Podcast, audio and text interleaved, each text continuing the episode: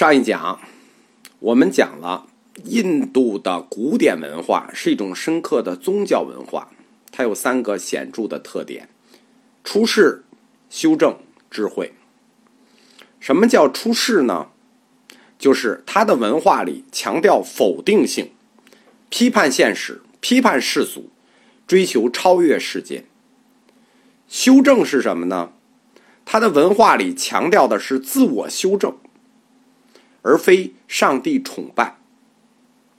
智慧呢？这很显然，印度文化思想深刻，思辨性很强，这就是它的智慧特点。印度古典文化作为一种高级的宗教文化，作为东方两大文明的策源地，它呈现出一种极为独特的思维方式和精神气质。这后来也深刻的影响到了中国。从古代印度到现代，印度文化里一直有正统文化和非正统文化之分。在中古以前的印度，是以雅利安人的吠陀文化为主流的，叫做正统文化。达罗毗荼人和奥族人这种非雅利安人的文化。叫做非正统文化。到近古时代，沙门思潮兴起了，那么吠陀文化仍然是正统文化。后来，吠陀文化又发展成为正统六派，最后一派就是后思维派，最终崛起，形成了印度教。而非正统文化主要是指两个教派：佛教和耆那教。尤其是指佛教，判断印度文化或者印度宗教文化判断正统和非正统的标准是什么呢？是以吠陀经典为标准的。是否承认吠陀经典？如果承认，就是正统；如果不承认，就是非正统。那我们很显然，我们说这个佛教就是以对抗它诞生的。到了近古时代。佛教和印度教是相互影响的。印度教的新教里，印度教是从婆罗门教里来的，它的新教里是婆罗门教里的吠檀多派吸收了大乘佛教教理脱胎而出，而佛教，它吸收的是印度教的密教化，就是它导致了佛教的密教化。印度，这个就是印度的前宗教史。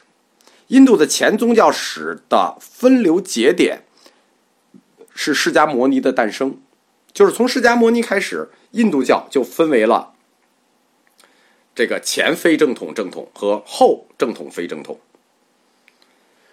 释迦牟尼佛出现之前的时代，非正统文化那都是非雅利安人创造的，就是奥族人的宗教文化和达罗毗荼人的宗教文化。我们要简单介绍一下，因为它后来都影响到了印度教和佛教。奥族人是万物有灵观，就是崇拜自然神灵系统。它作为农业社会最初的文化形态是母系文化。母系文化，它一般流行的都是女神崇拜与生殖崇拜。女神崇拜。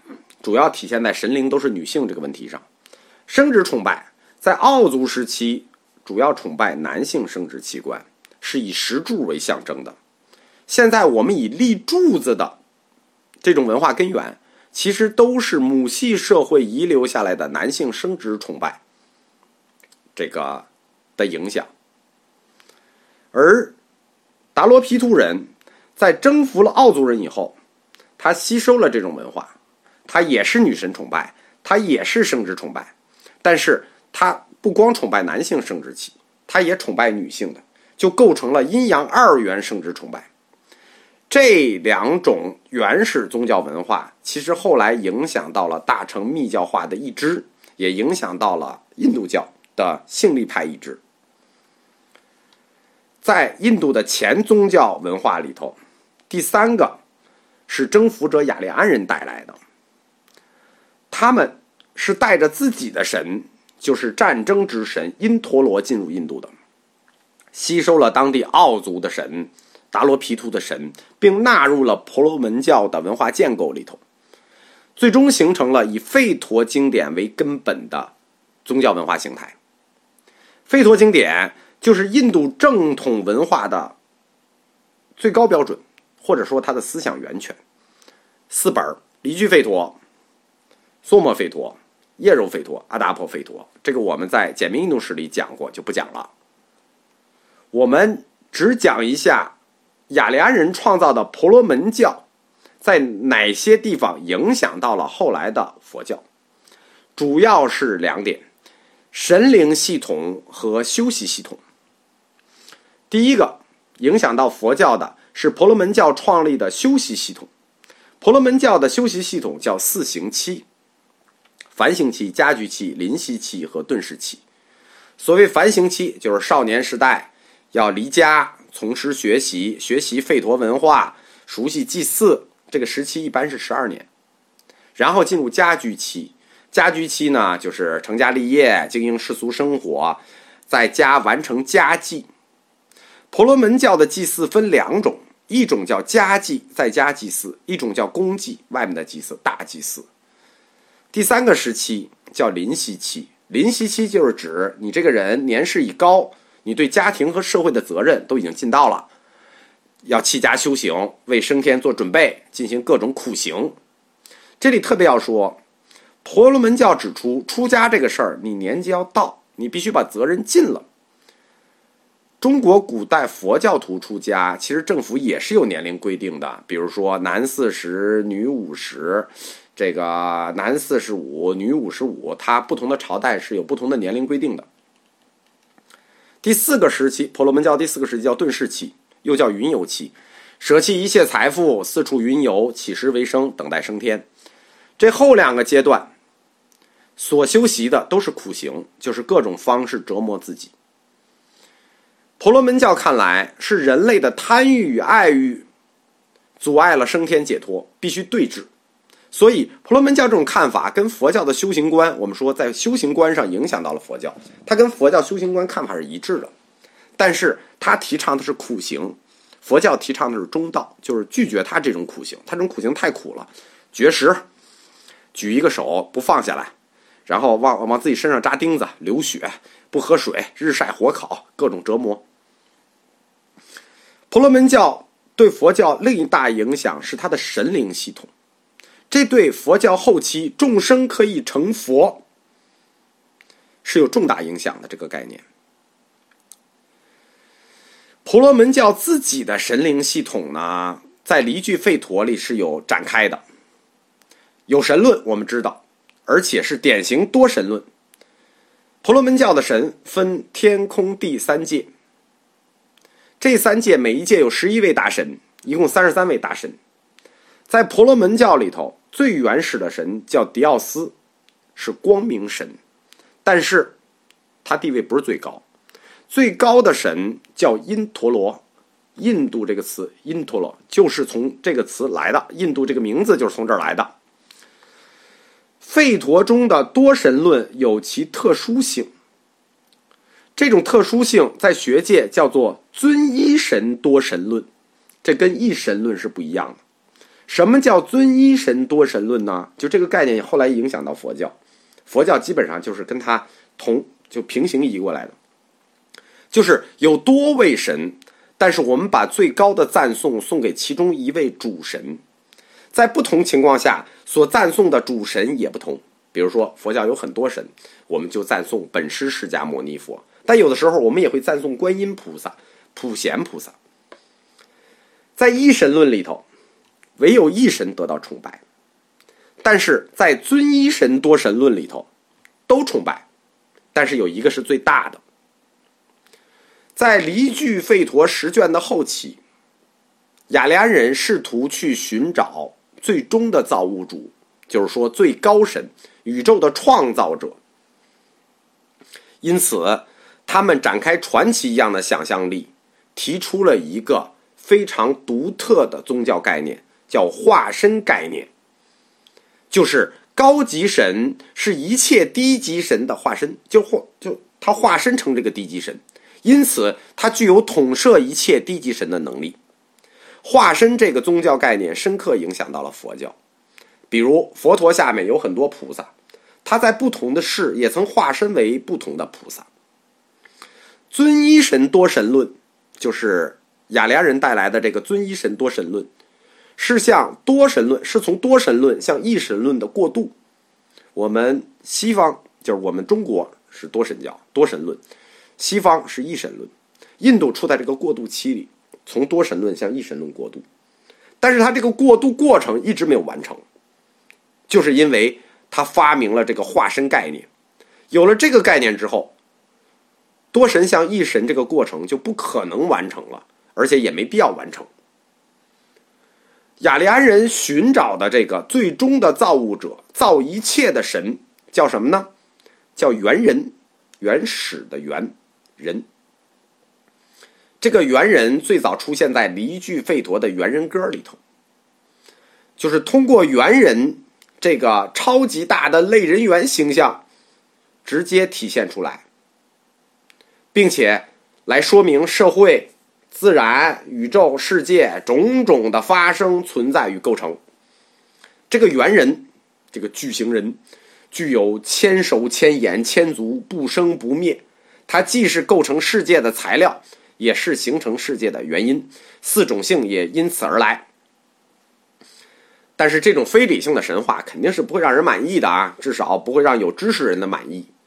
所以，在离句吠陀里又诞生了一个更具有学理说的说法，叫做金胎说。胎儿的胎，金胎说。这个金胎说。就是后来佛教胎藏学说的原始雏形。胎藏，胎儿的胎，藏着的藏，胎藏是指一切存在的最终根源。佛教的胎藏说，在离句吠陀里对应的是一首叫《金胎歌》的诗。这诗是这样写的：太初以来出现金胎，它是万物的主宰。它安立了天地，它赋予了呼吸，它赋予了力量。诸神听从它的命令，他是不死的，影子也是不死的。他的威力创造了雪山，他的头顶升起了太阳。当大水来到世界的时候，怀持着胚胎，这怀持的胚胎就是这个金胎啊，生出了阿奇尼。阿奇尼是什么呢？火神。阿奇尼就是火神。由此产生了诸神中唯一的生灵。为什么上来第一个产生的生灵是火神呢？就是我们说的暗示着光明神。这跟基督教是一样的。上来上帝说要有光。这个金胎说还是具象的，可以想象的，物质的也不能叫物质的吧，是一个有的东西。所以随着吠陀文化它的进一步开展。它的哲学化的深入，金胎不断的抽象提高，最终在解释了一句吠陀的书《梵书》里提出，最终的存在叫做梵。这个时候的梵已经是一种精神了，是超越性的品格，即所谓自然凡。那么它与世界是什么关系呢？在凡书后面的森林书，在后面的奥义书里头。提出来一个万物同源的阿特曼概念，这个阿特曼就是佛教里的我的概念，我就是构成这个世界的同源物质阿特曼。凡书提出就是奥义书提出“凡我一如”这个概念，就是创造宇宙的精神凡和构成万物同源的我是一致的，叫做凡我同一。因此。以凡为宇宙基本动因，就建立起来了这套体系。这是什么呢？用我们的白话说，就是精神第一性的问题嘛，就是精神创造世界，精神第一性的问题。而在奥特曼，在我又是统一的。我们再白用白话说，从西哲的角度看，这就是建立了客观唯心主义为基础的本体论和宇宙论。在这个时期。宗教学也向前进步了，轮回制度被引入了雅利安人创建的种姓制度。轮回概念被正式建立起来了。在吠陀里头，轮回说是没有直接体现出来的，而轮回思想，我们说实际是雅利安人吸收了奥族文化，就是那种女神崇拜与生殖崇拜，吸收进来以后，在梵书和奥义书中逐渐建立起轮回的概念。吠陀是承认灵魂的，又吸收了非雅利安人的轮回思想。灵魂加上轮回，那怎么办？灵魂就转动起来了。当灵魂转动起来，在这个世界上不停的生灭的时候，随之而来业这个概念就被引进来了。就是我们说的，你轮回一世一世，你为什么这个干的事儿不同啊？福报不同啊？业这个概念就被引入来了。而这个业最早其实直指婆罗门的祭祀行为，到奥义书里头。就开始强调业是具有善恶性。最早业是没有善恶性的，但是在奥义书里头开始强调业具有善恶性。紧接着，业与轮回被捆绑起来，业就决定了生命在不同的世间轮回时转世投胎所处的位置，就是不同的道。但是，轮回思想很快就将受到。新的宗教文化的挑战，